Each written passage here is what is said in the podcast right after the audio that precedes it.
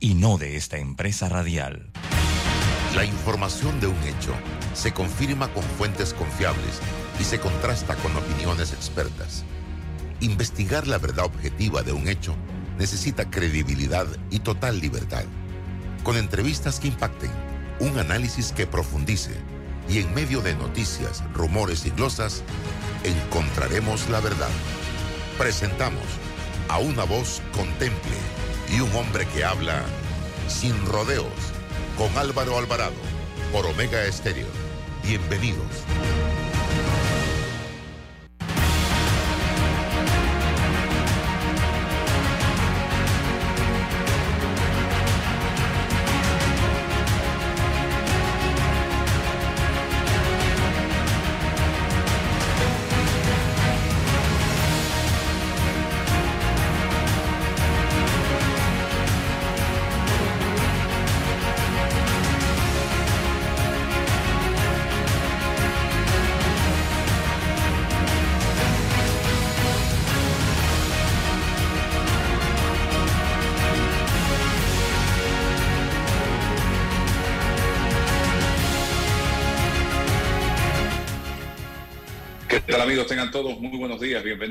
Este su programa Sin Rodeos a través de Omega Estéreo, emisora que se escucha en todo el territorio nacional con la señal clara como el agua de la tinaja. Así es, decimos allá en mi pueblo. Don Raúl Osa está con nosotros en el día de hoy.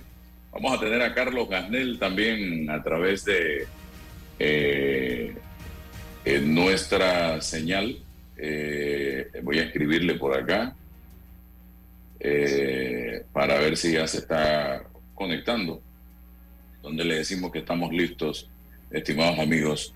Eh, Carlos Ganel fue miembro de Transparencia Internacional, capítulo de Panamá, y también nos presenta hoy una obra de su propia autoría.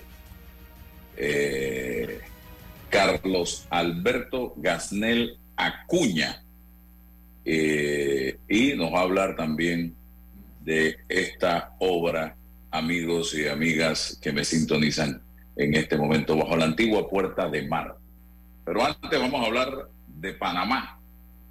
Eh, le dijimos a Carlos, eh, súmate temprano y estaremos allí hablando un poco de cómo ves el país, porque Carlos ha estado un poquito dedicado a su actividad privada, así que también vamos a, hacerlo que hoy nos hable un poco de su visión del país. Raúl, eh, ¿cómo ves la situación en este momento?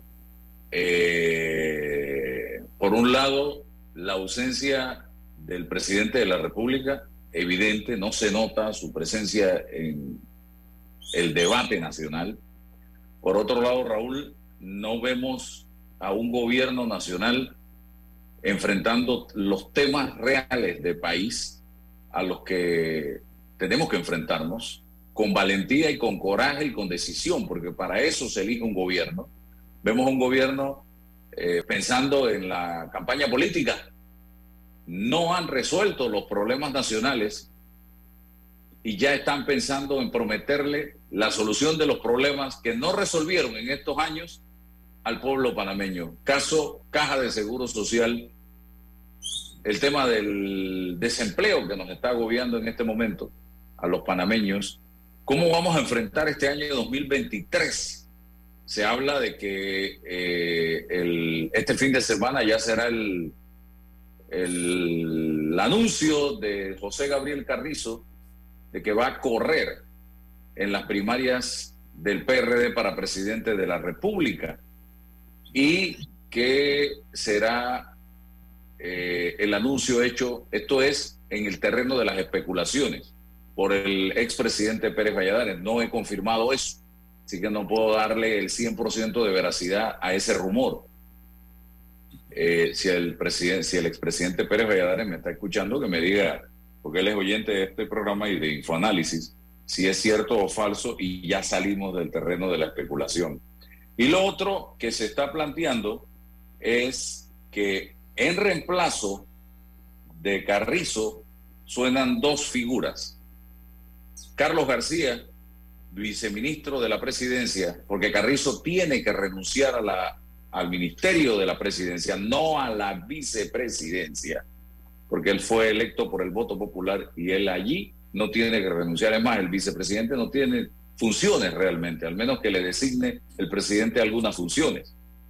Lo que sí no va a poder estar participando en inauguraciones de ningún tipo, desde que anuncie su aspiración a la presidencia de la República. Y eh, en reemplazo se habla de Carlos García o Benjamín Colamarco, que es una figura eh, que está dentro del círculo de asesores actualmente creo que es secretario de Meta, ese más o menos una función parecida a esa, la que tiene el señor eh, eh, Benjamín Colamarco. Y se habla también de cambios en el Ministerio de Economía y Finanzas. Se va el ministro, un hombre con mucha capacidad, muy preparado, pero que siento que a nivel de vocería se ha quedado corto. No ha sido un ministro eh, mediático, se ha mantenido totalmente bajo perfil, saliendo en momentos muy precisos y con señalamientos muy puntuales, pero no ha estado dando la cara realmente ante los problemas económicos que vive el país y que han sido muchos en estos tres años y medio de gobierno y un poquito más del presidente Cortizo y que su reemplazo pudiera ser el señor Almengor. Repito, todo lo que estoy diciendo está en este momento dentro del terreno de la especulación. No tengo eh, la información oficial. Se dice que la renuncia del señor Carrizo se iba a presentar entre ayer y hoy para que el gobierno hiciera estos anuncios que estoy planteando en este momento. Les eh, quiero señalar también, amigos, ya hoy el restaurante allá donde uno está en su nueva casa, en su nuevo local, una mejor plaza con más estacionamientos, más, mejor ubicada, mejor ubicada, eh, tiene eh, dos pisos, eh, un ambiente totalmente diferente, una decoración hermosa y espero que nuestros comensales, nuestros clientes, nuestros amigos se den su vuelta por acá a conocer la nueva la nueva sede del restaurante allá donde uno, aquí mismo en Costa del Este, a 400 metros del local anterior. Raúl, que nunca ha venido por acá, dése la vuelta, viole la dieta en algún momento, don Raúl Loza. Eh, le doy la palabra a don Raúl frente al tema que Buenos días, Álvaro, a ti y a todos los oyentes de Sin Rodeo. Mis felicitaciones por ese gran logro que has tenido de trasladar hacia su nueva sede al restaurante allá donde uno. Espero visitarlo pronto. Mejor, mejor estacionamiento, mejor decoración, dos pisos. Viste que eh, a veces Dios eh, te escribe eh, directo con palabras indirectas.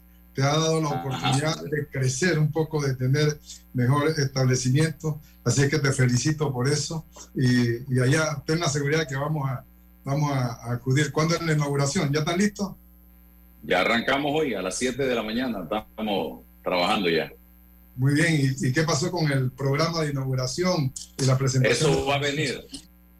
va a venir, quiero hacer un evento, pero eh, eh, por todo el enredo de la apertura, y no, no he tenido tiempo de desarrollar la segunda parte del proyecto, que es una cafetería a todo meter que quiero hacer aquí, y va, estoy en ese proceso este mes y cuando ya tenga las dos cosas, entonces hacemos el alboroto con Colaquito Cortés aquí.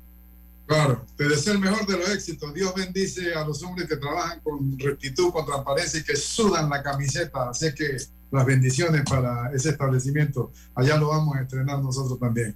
Álvaro, me preguntaba, me preguntaba, por la situación de, del país, cómo, cómo lo veo. Yo estoy sumamente preocupado, Álvaro, porque tú iniciaste diciendo que era muy notable la ausencia del presidente.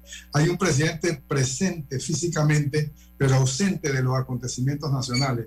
El presidente, primer mandatario de la nación, primer obrero de la nación, eh, el líder más importante político, tiene la obligación de actuar como con la brújula en la mano, señalando el camino, liderizando todos los problemas que tenga el país para buscar las soluciones, eh, buscando concertación, conciliando, y no vemos a Laurentino Cortizo en esa función, en ese papel. Es más, es más notable la ausencia que cualquier otra cosa. Y el país está en una situación un poco difícil que requiere de la presencia del líder más importante del país, eh, liderizando y actuando con la brújula en la mano. Por ejemplo, Álvaro, eh, la caja de seguro social.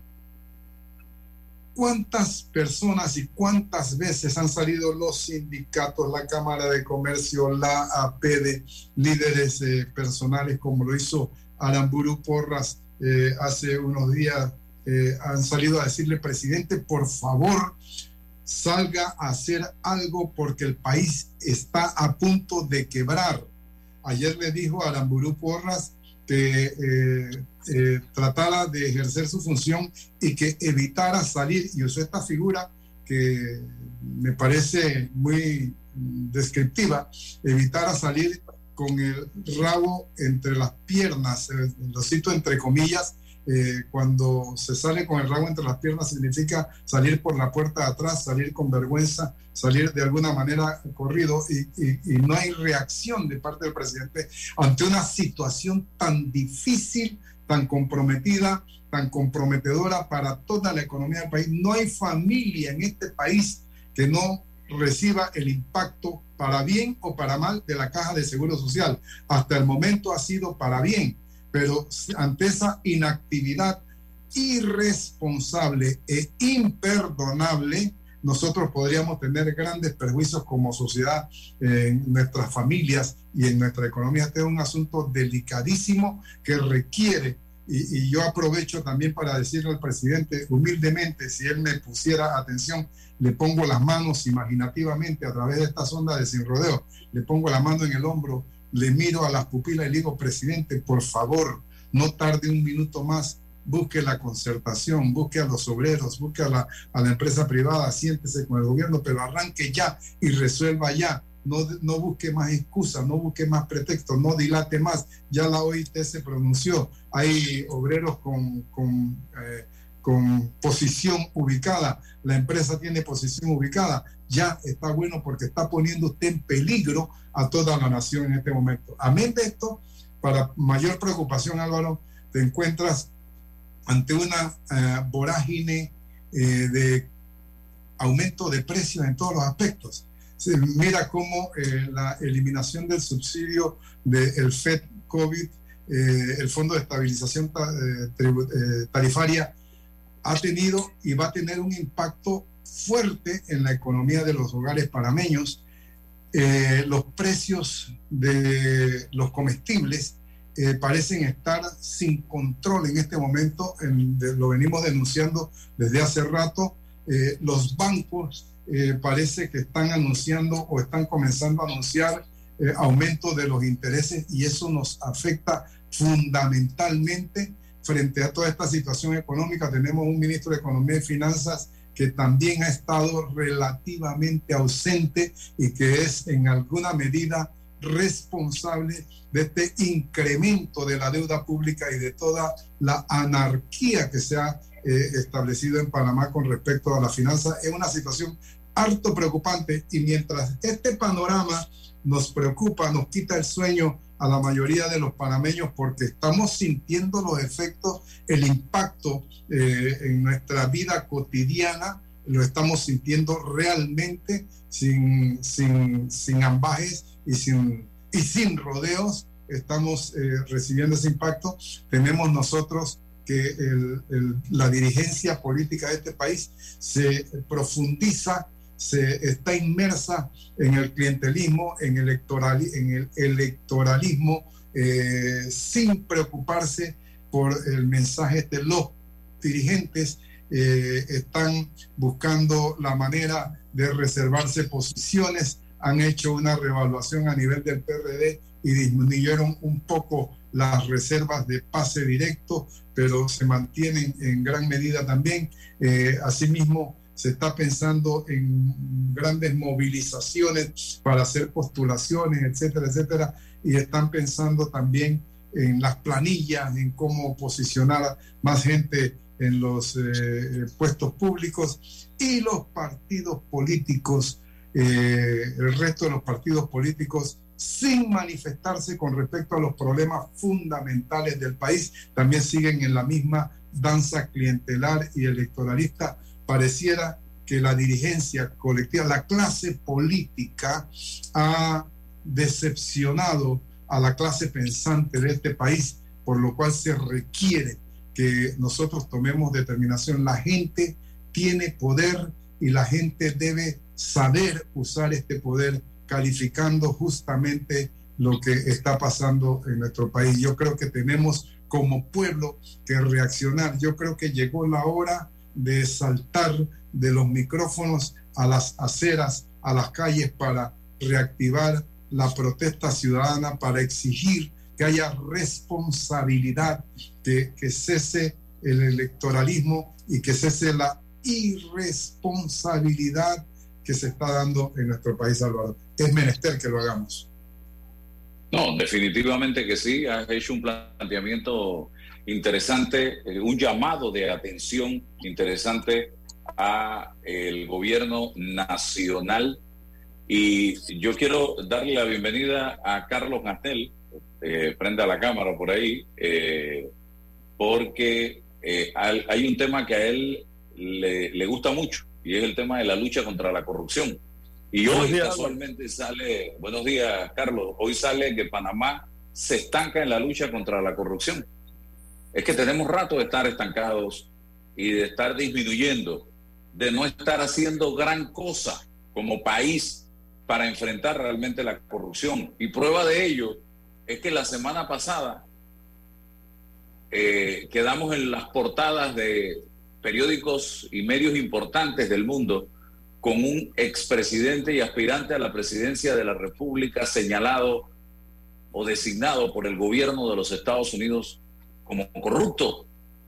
Entonces, imagínense ustedes qué calificación puede tener este país cuando este caballero que tiene andando en este momento dos procesos judiciales por New Business y Odebrecht, que sus propios hijos lo echaron al agua en Estados Unidos señalándolo directamente a él como el responsable o la figura para quien ellos hicieron un trabajo de blanqueo de capitales y no ha pasado nada todavía con este señor, entonces, y ninguno de sus cómplices y compinches que en la administración 2009-2014 eh, administraron este país a sus anchas. Entonces, ¿cómo puede Panamá estar bien en temas de corrupción? Dice que el país se estancó en la lucha contra la corrupción, ya que obtuvo una calificación de 36 puntos sobre 100. Ellos aclaran que cero significa opaco o corrupto y 100 transparente. Y nosotros estamos con 36. O sea, fracaso si nos van a calificar en la escuela primaria don Carlos Garnel y Raúl Loza. Y estamos de 101 en una lista de 180 países evaluados. O sea, estamos pésimamente mal en esa aspiración que tiene un sector de la población de eh, enfrentar el tema de la corrupción. Y yo escribía ayer, ya para darte la palabra, Carlos, eh, un texto en Twitter que decía, muy triste lo que está pasando en Panamá quienes de una u otra manera combatimos la corrupción y buscamos un país decente y democrático, tenemos que enfrentarnos diariamente a un sector de la sociedad que pareciera no importarle en lo absoluto con los millones y millones de dólares que se roban los políticos en Panamá. Quienes enfrentan la corrupción o quienes enfrentamos a estos delincuentes disfrazados de políticos, porque eso es lo que son delincuentes disfrazados de políticos, parecemos los malos y ellos los mesías que vienen con sus mentiras a salvar a los panameños y los tontos que se lo creen. Qué vergüenza, no por mí, sino por nuestros hijos, que son los que van a pagar las consecuencias de todo esto. Carlos, adelante. Buenos días Álvaro, gracias por la invitación a tu escuchado programa y felicitarte por la el traslado de, del restaurante, ¿no? que lo visitaremos y, y haremos llegar la novela, si Dios quiere, el día de hoy. Lo que señalas sobre el estancamiento, desde luego, eh, tiene que ver con ese índice que, que, se publicó el día de ayer y lo ocurrido con el expresidente Martinelli confirma un poco ese, ese estancamiento, ¿no? Para que la gente entienda más este índice de percepción de la corrupción, Panamá eh, viene siendo evaluado desde hace más de 10 años y siempre obtenemos un puntaje entre 34 y 38. No hemos salido de, ese puntaje y nos hemos mantenido entre el 100 y el 108 más o menos entre esos 180 partes. Es decir, eh, eh, la, el titular de estancamiento está, el adjetivo está muy bien puesto, ¿no? Porque estamos en un círculo vicioso en donde todos los gobiernos, no solo este, eh, hace ver a, la ciudadanía como que se lucha y se avanza, y, y formalmente puede que sí, se aprobó una ley eh, sobre conflicto de intereses que debe entrar a regir en los próximos días. Hemos mejorado nuestra plataforma de, de contratación pública, hay más transparencia. Sin embargo, eh, hay avances y retrocesos que son eh, mucho más tal vez retrocesos, lo hemos visto con el tema, bueno, por un lado hay más transparencia, hay acceso a la información, tenemos leyes que garantizan que usted pueda solicitar la información, pero por otro lado se utiliza la ley de protección de datos ahora para determinar que toda la información eh, puede ser considerada sensible, entonces el IFARO dice, bueno, no te puedo dar cierta información porque eh, eso violaría la ley de protección de datos y así la AMPIME y otras organizaciones están acuerpando esa ley de protección y tenemos a la ANTAI que por un lado garantiza el acceso a la información pero también garantiza la protección de datos entonces tiene por de alguna manera un conflicto que, que tiene que manejar y tiene que buscar la salida para que eh, realmente se garantice el acceso a la información de carácter público que para mí está por encima de, de la protección de datos en, en muchas materias ¿no? entonces eh, el, país ha hecho esfuerzos significativos por que haya una menor percepción de corrupción.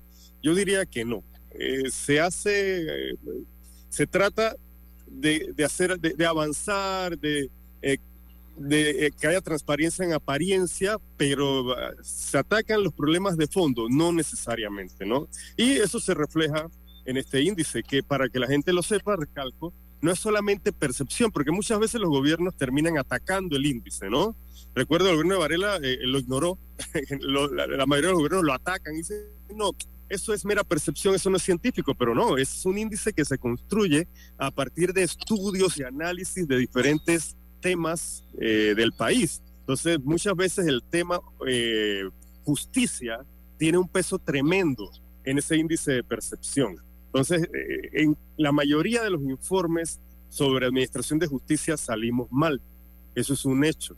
La justicia es lenta, eh, los casos se pueden dilatar hasta el infinito, no hay sanciones ejemplares. Entonces, mientras no avancemos en, materia de, justicia, posiblemente seguiremos sacando mala nota y estando estancados en este índice de percepción ciudadana que los gobiernos eh, a los que les preocupa de otros países, yo cuando estuve en España, recuerdo que que cada año el gobierno analizaba con profundidad todos los aspectos en los que salía mal para ver cómo el año siguiente podía mejorar y salir de ese estancamiento y hacer el salto eh, significativo y cuantitativo para estar eh, por debajo de, de, entre los 50 mejores y por encima de, los 50 puntos, nosotros realmente hacemos como gobierno muy poco para, para salir de ese estancamiento. Ayer estábamos con Ana Matilde Gómez y César Ruelova, Raúl y Carlos. Y yo les preguntaba, caramba, en un país como este, que parece no razonar, no entender, y que me da la sensación de que hay hasta conciencia de que vamos hacia un iceberg eh, recordando lo que le pasó al Titanic y la gente no le importa cómo cambiar las cosas, cómo hacer las transformaciones y los cambios que necesita el país, que son profundos. Es como, oye, construir un nuevo Panamá realmente lo que tenemos que hacer. Porque esto está dañado por diferentes áreas. Eh, esto es como una mesa y las cuatro patas están podridas, llenas de comején. ¿Qué hacemos para construir ese Panamá nuevo, cómo hacerlo, porque esto no se resuelve el 5 de mayo del 24 yendo a las urnas a votar. Tiene que haber un, un, nivel de conciencia superior a esto. Y tampoco se resuelve reventando calles como lo hicimos o parando el país como lo hicimos en julio. Yo creo que ya tenemos cierto nivel de madurez y debiéramos tener cierto nivel de entendimiento y comprensión de los problemas para ver cómo logramos resolver. ¿Por dónde comenzar, Carlos? La información la tienen los gobiernos. Aquí vimos lo que ocurrió con el proyecto Ágora, en donde más de 100 mil ciudadanos realizaron aportes. La gente quiere eh, participación ciudadana y quiere ser escuchada y, lo hicieron a través de esas plataformas y lo hacen todos los días a través de, los programas como, el tuyo. O sea, los gobiernos saben cuáles son las soluciones, hay informes que hacen recomendaciones, eh, están estos índices de percepción, que detrás del índice de percepción están toda una serie de recomendaciones que deben adoptar los gobiernos. Es un tema de, de voluntad y de plantearse una agenda con un cronograma de cuáles son los cambios que tienen que realizar, que la mayoría, yo diría que no tienen que ver con cambios legislativos. Yo creo que es un error pensar que todo este país requiere de un cambio constitucional y de la aprobación de una ley, porque aquí eh, lo que nos sobran son leyes. Lo que nos falta es cumplimiento efectivo de la ley, sanciones ejemplares y fortalecimiento de las instituciones. Es decir, eh, vamos a aplicar las normas en igualdad de condiciones para todos. Eso no falta, la gente lo sabe, la gente sabe que aquí las normas se le aplican a unos, que depende de quién es usted, del dinero que tiene, de las conexiones políticas que tiene. Entonces, eh, eh, eso tenemos que empezar por allí, ¿no? Un gobierno que se comprometa a hacer cumplir las normas, no importa quién sea el, destinatario y, a dar muestras de que tiene la voluntad de, cambiar y atender esas peticiones. Mire, si usted lee ese, el resultado del Ágora, de esa participación ciudadana. Ahí están las soluciones a, los problemas. El gobierno se comprometió a estudiarlas y, a, analizarlas y eso quedó un poco así como un, bonito documento que tuvo una eh, presentación así muy, muy, pomposa. Entonces ahora vamos a analizarlo, ejecutarlo y los ciudadanos a darle seguimiento, que también nosotros tenemos que cumplir con nuestra parte, ¿no? Eh, hablamos mucho, pero al momento de fiscalizar y exigir y estar pendiente constantemente de lo que hacen los gobiernos a través de acceso a la información. O sea, los ciudadanos tenemos que martillar y como tú dices, no necesariamente cerrando calles, haciendo revoluciones, es posible eh, eh, exigir a los, a, los gobiernos que cumplan, ¿no? Sí, y un poco más de conciencia de ese sector de la población que no ejerce su rol ciudadano, participando de estas acciones, estos grupos, estas reuniones, estos diálogos y que se aísla y simplemente está a la espera de que hay para mí, que, este, que, la responsabilidad del político es que me tiene que dar esto y punto, y se acabó. demostrar Ese sector de la población. Exacto, demostrar que la gente decente, la gente honesta, la gente que no está de acuerdo con ese robot pero hizo, y ir a votar a las elecciones. Tenemos un abstencionismo en las elecciones que, es bajo en la región, fueron a votar eh, el 73% de, la gente habilitada, pero hay un 27% que, es gente tal vez muy honesta y pensante que no cree que a través de las elecciones puedan hacer los cambios, que tiene que ir a votar. Gran parte de ese porcentaje podría ser la diferencia en una elección para que tengamos, por ejemplo, eh, mejores autoridades locales, mejores representantes, mejores alcaldes, empezar por allí, porque ya la elección presidencial se nos, se nos escapa un poco el tema del, del clientelismo, ¿no? Y si la mayor cantidad de, la población acepta esa política clientelista y esas malas prácticas políticas, bueno, ahí necesitamos también que el Tribunal Electoral, a través de, esa gran cantidad de dinero que se gasta en propaganda, que vi, ¿no? Que en los últimos años sí se han atrevido a mojarse más y atacar de manera más directa al clientelismo. Y creo que hay que hacer mucho más para que, por ejemplo, eh, no sé si sabes, pero casi 100 mil, vamos a tener casi 100 mil nuevos votantes, jóvenes, personas que van a votar por primera vez. Esos 100 mil personas pueden hacer la diferencia en, muchos circuitos, en, muchas elecciones locales, para que tengamos mejores autoridades, que, que envíen mejores mensajes, que, se elija realmente al ciudadano honesto y no estemos eligiendo al maleante del barrio, ¿no? Que es a veces lo que ocurre, ¿no? Así es, Raúl. Yo eh, tenía y voy a preguntarle a Carlos a ver qué opinión me da él yo tenía la impresión de que ese eh, adjetivo que se utilizó para calificar el, resultado de la análisis de la calificación de 36 sobre 100 fue estancamiento, ¿no? se mantiene allí el agua estancada, no avanzamos ni retrocedemos yo tenía la impresión, o tengo la impresión, de que sí se movió, no está tan estancada, sino que retrocedió. ¿De dónde lo saco? Lo saco, eh, eh, Carlos, y te pido tu autorizado criterio para que me ponderes lo que te estoy pidiendo. Eh, lo saco de que la administración de justicia sigue sin darnos resultados, sigue sin producirnos certeza del castigo, sigue sin producirnos satisfacciones a la sociedad, a la, clase pensante de este país, a la clase decente de este país, sin dar satisfacciones, mientras que la Asamblea Nacional, por ejemplo, eh, ocultó y sigue ocultando todas las planillas, todas estas cosas que pidió Federico Humber y que no ha sido posible que ningún presidente de la Asamblea haya rendido estos informes sobre la planilla 102, sobre la planilla 81, sobre este, este tipo de cosas que se dan donde hay millones de balúas que se están disipando en nombramientos y en contratos y, la comunidad lo sabe, el país lo sabe, te puede hablar de nombres propios, etcétera, etcétera, ¿no? Y en materia del órgano ejecutivo, por lo menos, por lo menos a mí me parece que esa decisión de no permitir el conocimiento de las resoluciones y garantizar, ocultar por 10 años los resultados de las resoluciones, decisiones y análisis y evaluaciones del Consejo de Gabinete, no pueden haber contribuido eh, menos que una disminución del 36%. O sea que no es tal estancamiento, sino que retrocedimos. ¿Qué opina usted de eso, don Carlos Garnett? Bueno, tal vez. Carlos, Carlos eh, antes de, darte la palabra, para mí estar en 1 y 36 eh, está mal. Exactamente lo. ¿Me explico? Esa es mi manera de pensar. Es, como el que ganó dos y ganó uno. Con Raúl y Álvaro, no, de, acuerdo, ¿no? El, titular tal vez eh, tiene justificación porque nos mantenemos siempre entre 35, 36 y 37.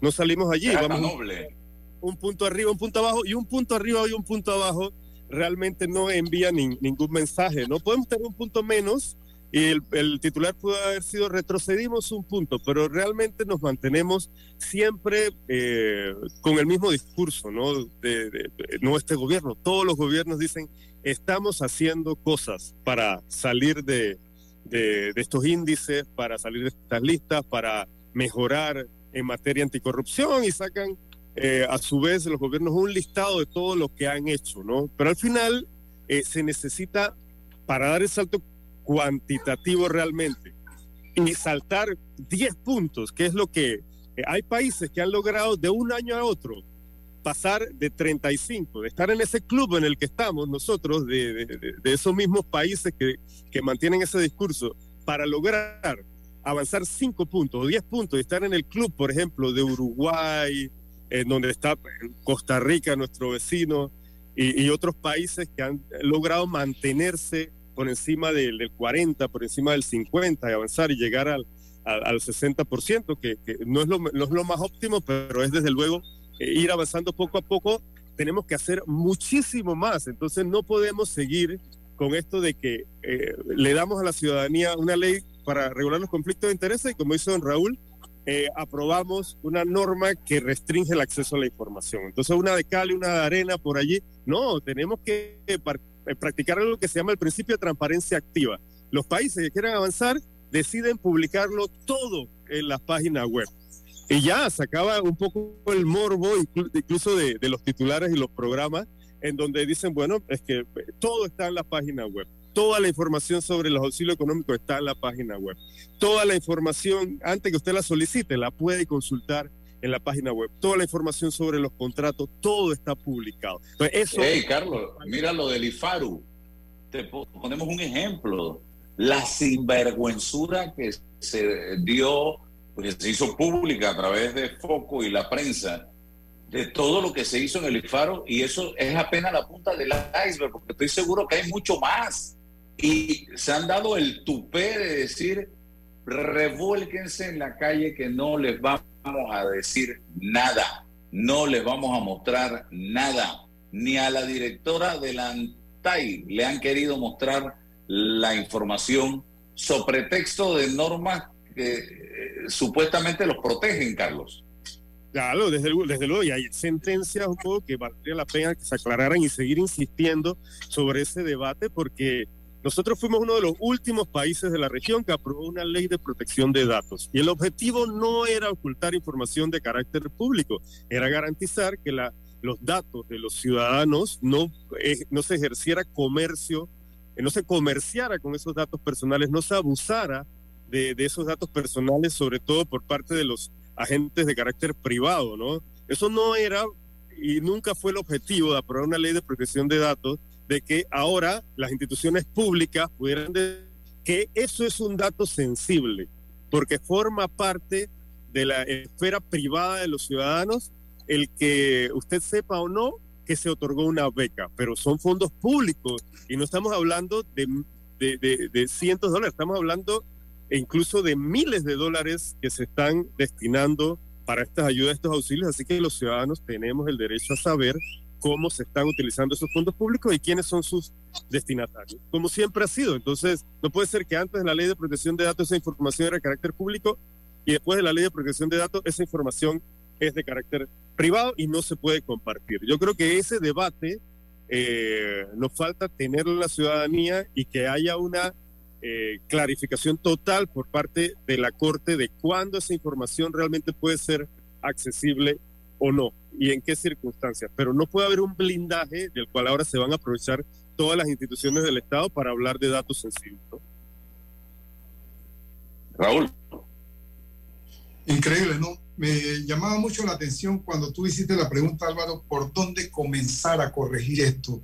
Yo creo que estamos claros en el país en que tenemos necesidades de cambiar actitudes, de hacer cambios constitucionales, pero las posibilidades políticas de eh, cristalizar estas iniciativas tan, tan, neces necesarias este, las veo como muy remotas, eh, casi que imposibles, y pareciera que hablar de cambios constitucionales aquí es dejar en manos de los mismos políticos y de los mismos partidos políticos las decisiones que hubiese que tomar. Me parece que es un asunto eh, como que no tuviera, yo al menos, un camino claro de por dónde empezar más que refugiarme en los medios de comunicación como este programa y tratar de influir para cambiar las actitudes colectivas de la población panameña, que el pueblo sepa que tiene poder, que el pueblo sepa que puede cambiar las cosas y cambia él mismo de actitud si es, se vuelve exigente con respecto a, los políticos, a los partidos políticos, a, a las entidades del Estado, a la institucionalidad, a la Corte Suprema, al, al, órgano legislativo, al órgano ejecutivo, si el pueblo exige eh, respeto por su dignidad, si deja de estar en, cayendo en el negocio del que hay para mí, de estar pidiendo colchones, de estar pidiendo ese tipo de cosas. Si nosotros lográramos ese cambio de actitud, estaríamos cambiando esto. Y creo que programas como este tienen una alta incidencia en este punto. Yo a veces siento la emoción de estar escuchando cada vez más gente inconforme con la, con la situación que se está dando en el país de clientelismo y de statu quo, y eso me alienta como a, a seguir luchando y a alentar a los medios de comunicación social como este para que sigan insistiendo en la campaña porque creo que de alguna manera se está comenzando a despertar a la ciudadanía con este tipo de mensajes que se están dando. ¿Cómo empezar? ¿Por dónde empezar? Me parece que debe ser el, gran debate. Hoy, por ejemplo, se anuncia que una entidad que se llama Fundación Espacio Cívico ha puesto en circulación un boletín de los diputados, que es una especie de tarjeta de calificación de, resultados como en la escuela. Califican de 1 a 5 a los diputados según la cantidad de proyectos de ley presentados según la ética eh, en el manejo presupuestario de viajes y de viáticos, según distintos eh, programas, según su asistencia a las sesiones. Y esa calificación ha producido unos resultados extraordinarios. Hay diputados que han obtenido calificaciones de 5, son muy pocos. Eh, hay diputados, la mayoría de ellos está calificado entre 1 y 3, lo que indica que en base a esa eh, medición científica que ha hecho la Fundación Espacio Cívico,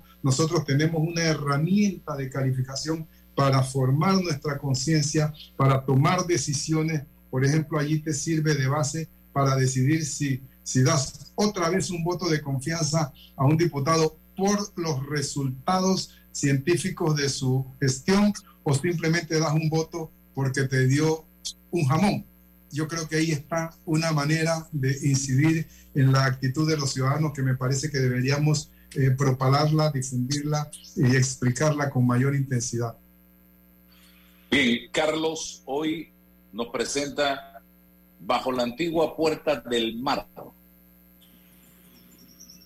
Háblame de este proyecto en esta etapa de tu vida, Carlos. Y mi suegro siempre decía una frase muy conocida a nivel internacional. Hay tres cosas que los hombres tenemos que hacer. Tener hijos, sembrar un árbol y escribir un libro. A mí me falta el libro. Árboles he sembrado bastante y Raúl lo sabe. Y hijos tengo dos. Así que me falta el libro. Bienvenido a este mundo, eh, eh, Carlos.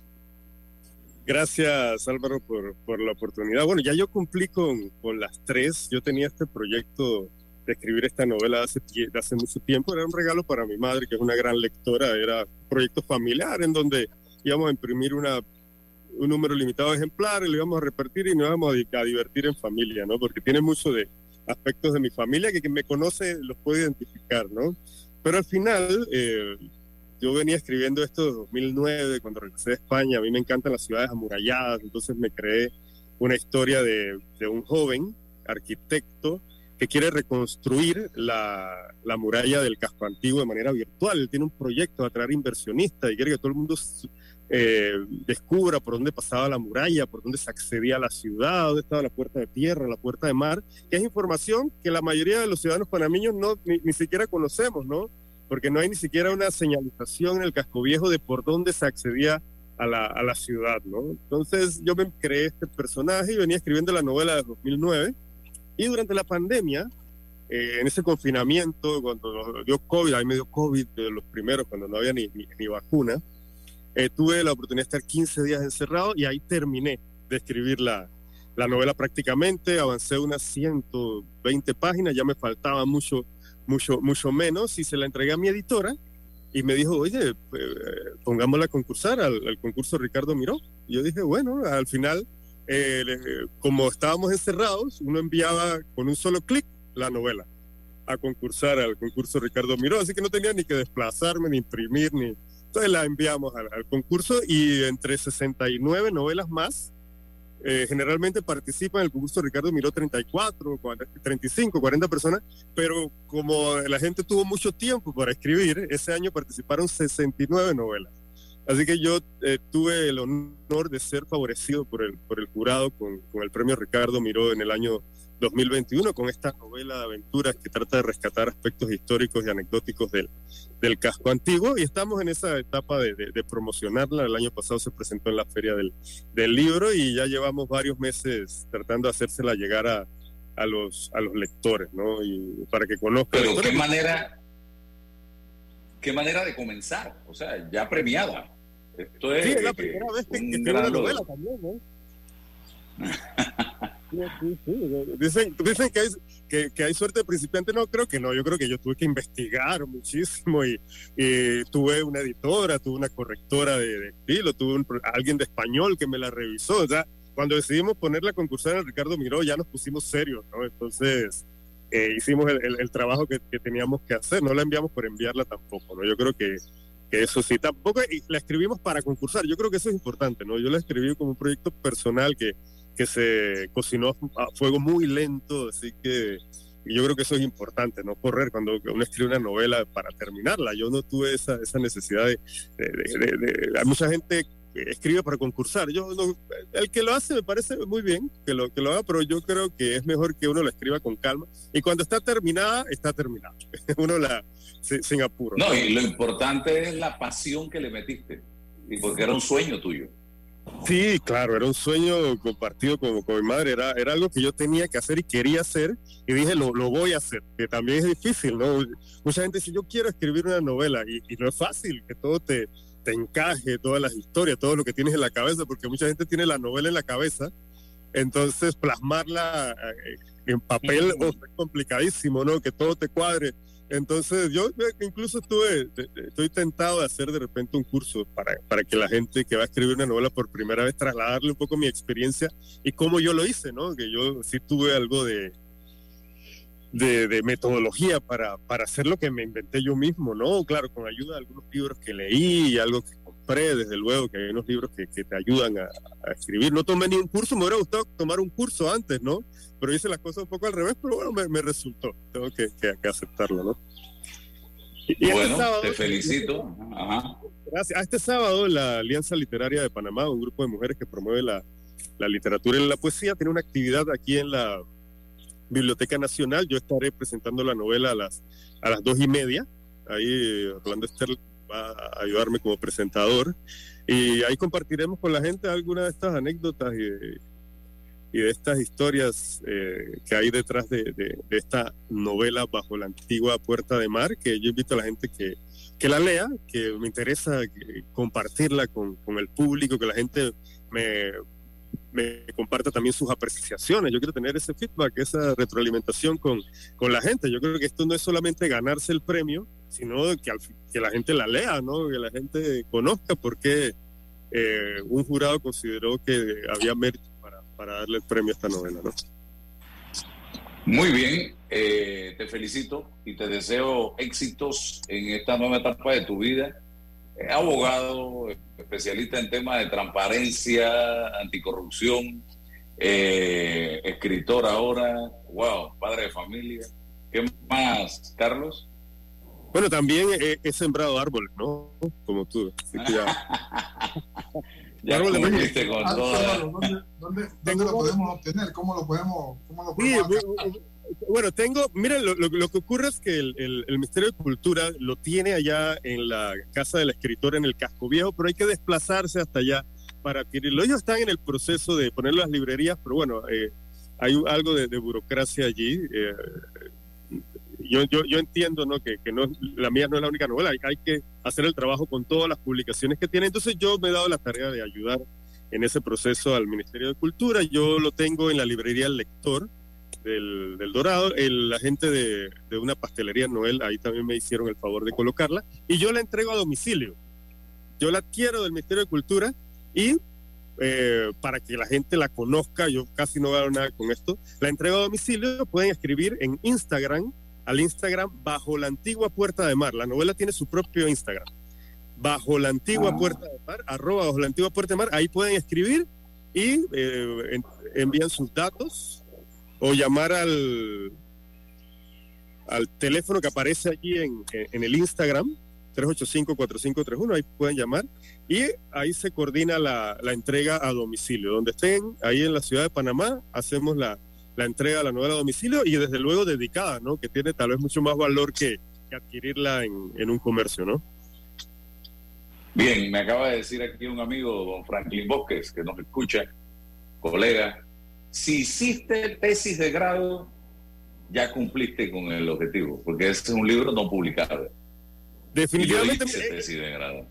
Eso es todo un tema. Yo, yo soy profesor en, en, en, la USMA y soy director de tesis de estudiantes, ahora que me dedico mucho más a la, al tema de la docencia y estamos eh, promoviendo que las tesis de grado se publiquen por lo menos en las páginas web de las instituciones educativas. Ya eso ya es una publicación y no queden allí en las bibliotecas, que nadie las conozca, que es lo que ocurre la mayoría de las veces con las tesis de grado, que hay tesis muy valiosas, muy meritorias, que terminan ahí cogiendo polvo en, en las bibliotecas y nadie se entera más que los familiares, amigos, que un estudiante estuvo un año y medio, dos años trabajando una tesis, sudándola, para, porque es muy difícil eh, hacer una tesis. Entonces, por lo menos ahora que la tecnología lo permite, que se publique, que se difundan, que que se conozcan. Entonces estamos trabajando en, en ello en el AUSMA para que las tesis se, se, hagan llegar a las personas que, que pueden estar interesadas en, en, los temas. Así que de acuerdo con Franklin Bosques en que todo el que hace una tesis, una publicación, y yo invito al que todo el que tiene una idea, un, un proyecto, a que escriba su novela. Ahora hay mucha más gente escribiendo en Panamá, eso es fantástico, a mí en la Feria del Libro me llamó la atención. Yo eh, antes de escribir esta novela no estaba en el mundo de los escritores de, novelas, yo escribía libros de, para abogados, yo he escrito libros sobre contratación pública, sobre derecho administrativo, pero es la primera vez que escribo una novela. Escribí el libro de cuentos con mi hijo también, eh, hace unos años, pero hay, hay una sociedad, hay sociedades de escritores, sociedades independientes de escritores, hay sociedades de lectores, hay una gran cantidad de movimientos que están promoviendo la lectura, lo cual me llenó de satisfacción cuando empecé a, a, meterme en este mundo. ¿no? se conoce mucho de esto, ¿no? Bueno, yo quería, tengo que irme al cambio de Roberto, debe estar listo con el cambio. Eh, rapidito, hay un debate sobre si Ricardo Martinelli puede o no correr a la presidencia este periodo que viene. Yo soy de la tesis que si no tiene ningún problema con la justicia, si no tiene ningún problema con la justicia, eh, si no es condenado, si no enfrenta ningún conflicto, sí puede correr, porque la norma establece que los ciudadanos, el artículo 178 de la Constitución, los ciudadanos que hayan sido elegidos presidente y vicepresidente de la República no podrán ser reelegidos, los que fueron elegidos no podrán ser reelegidos para el mismo cargo en los dos periodos presidenciales inmediatamente siguientes. Y los dos periodos presidenciales inmediatamente siguientes fueron el de Varela y el de Cortizo. Si él es elegido, sería elegido en mayo, pero él no es presidente hasta julio, cuando termina el segundo periodo que establece la Constitución. Eso es lo que pienso yo. Yo no soy constitucionalista ni nada por el estilo, pero he hecho algunas consultas y la constitución no habla de tiempo, habla de dos periodos presidenciales y los dos periodos presidenciales son el de Varela y el de Cortizo, siendo objetivo si el señor no tuviera ningún conflicto legal y no fuera condenado o inhabilitado. ¿Qué dicen ustedes en 30 segundos? Don Raúl, primero.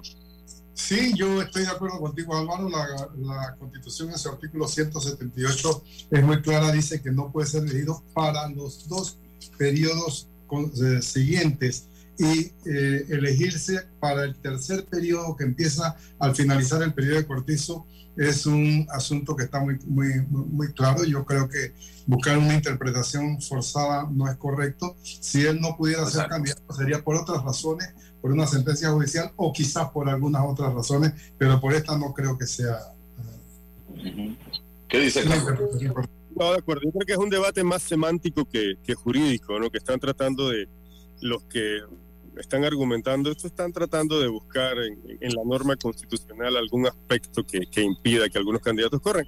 De lo contrario, eh, no podría haber participado en primarias otros candidatos que han tenido esas aspiraciones de, regresar a la presidencia de la República, ¿no? Y hacer una consulta, bueno, si alguien, eh, alguien los, que, los que están de alguna manera promoviendo esta posibilidad, podrían hacer una consulta luego al, al procurador de la, de la administración sobre cuál es la interpretación que puede tener desde de esta norma y de la posibilidad de que un candidato no pueda correr hasta un tercer periodo, si es que esa puede ser la interpretación de la Constitución, pero yo creo que eh, eh, la norma es clara en que estamos hablando de dos periodos electorales. Vamos al cambio y regresamos. Gracias, don Carlos. Te despido. ¿Quieres quedar a la altura con tu familia, tus amigos, tu pareja, tu esposo, tus hijos? Prueba 1820, un café 100% de altura. Y luego le agregamos una tacita de arroz y listo. ¿Solo una taza, mami? Si con los invitados somos 10 en la mesa. Sí, amor, porque es una taza de arrocísimo. Si te gusta el arroz blanquito, crecedor y sobre todo rendidor, prefiere arrocísimo. Entre buenos, el mejor. Atrae la emoción con un préstamo personal de Credit Corp Bank y consolida tus deudas. Recibe un bono de 130 dólares con el desembolso de tu préstamo personal. Solicita el tuyo ya al 800-7555 o visita nuestras sucursales. Credit Corp Bank. Cuenta con nosotros. Aló, me habla de Hobsa. Sí, yo lo que necesito es un techo, pero bien económico. El combustible está alto, todo está subiendo. Deme alguna alternativa. No se preocupe, señor Pérez. Nosotros somos los fabricantes de Super C. El Super C es una excelente alternativa al calibre 26 tradicional. Es más delgado, pero fuerte y económico. Desde 1.59 el pie. Tenemos inventario en tiendas para entrega inmediata. Contáctenos por WhatsApp 6550-1921. WhatsApp 6550-1921. Muchas gracias, Hopsa. El Super Sync sí resuelve. Y comprando por WhatsApp, lo hago desde mi casa sin tener que moverme. Hopsa, para trabajos bien hechos. Para que la veas graduarse, respeta los límites de velocidad. Para que la veas casarse, no tomes bebidas alcohólicas si vas a conducir. Para que conozcas a tus nietos, no chates mientras manejas. Respeta las normas de tránsito. Este es un mensaje de la Alianza Estratégica en Seguridad Vial y la Autoridad del Tránsito y Transporte Terrestre. Unidos lo hacemos.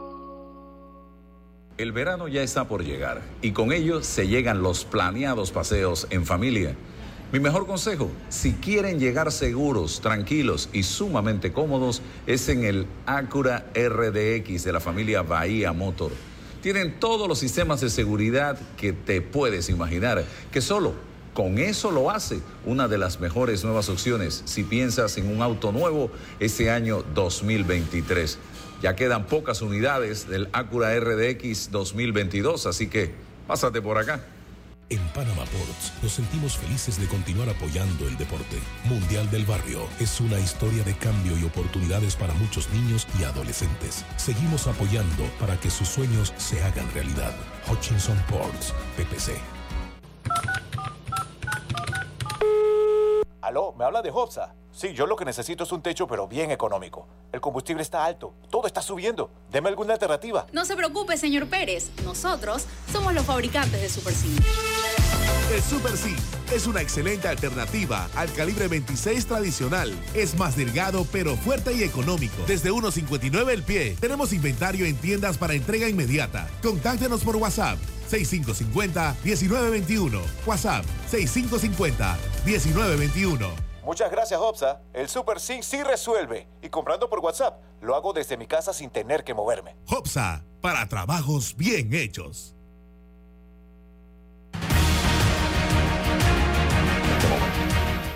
Bien, eh, Raúl, eh, decía yo, ¿cómo ves tú que te tocó vivir la época de el, primer panameño que fue incluido en la lista de corruptos, Manuel Antonio Noriega.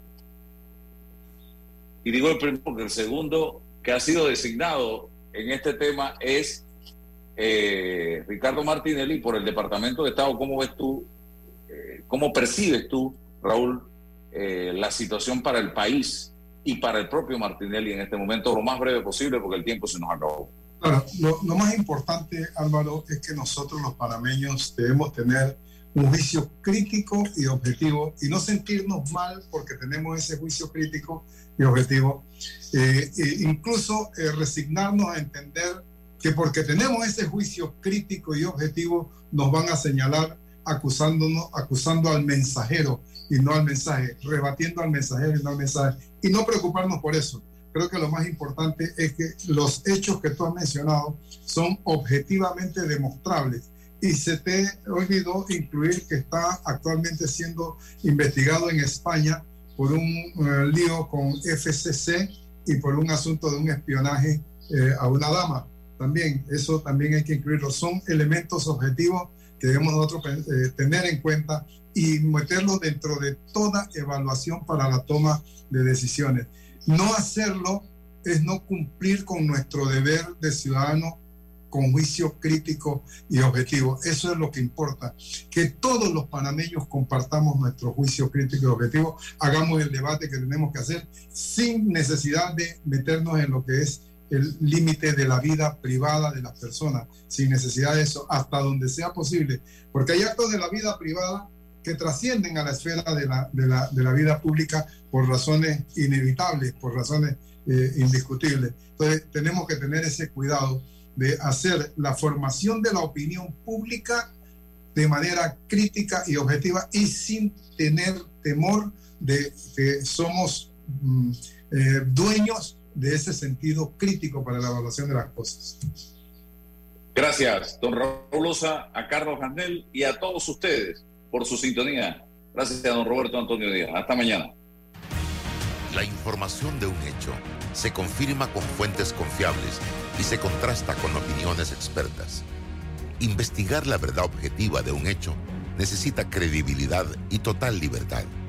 Con entrevistas que impacten, un análisis que profundice y en medio de noticias, rumores y glosas,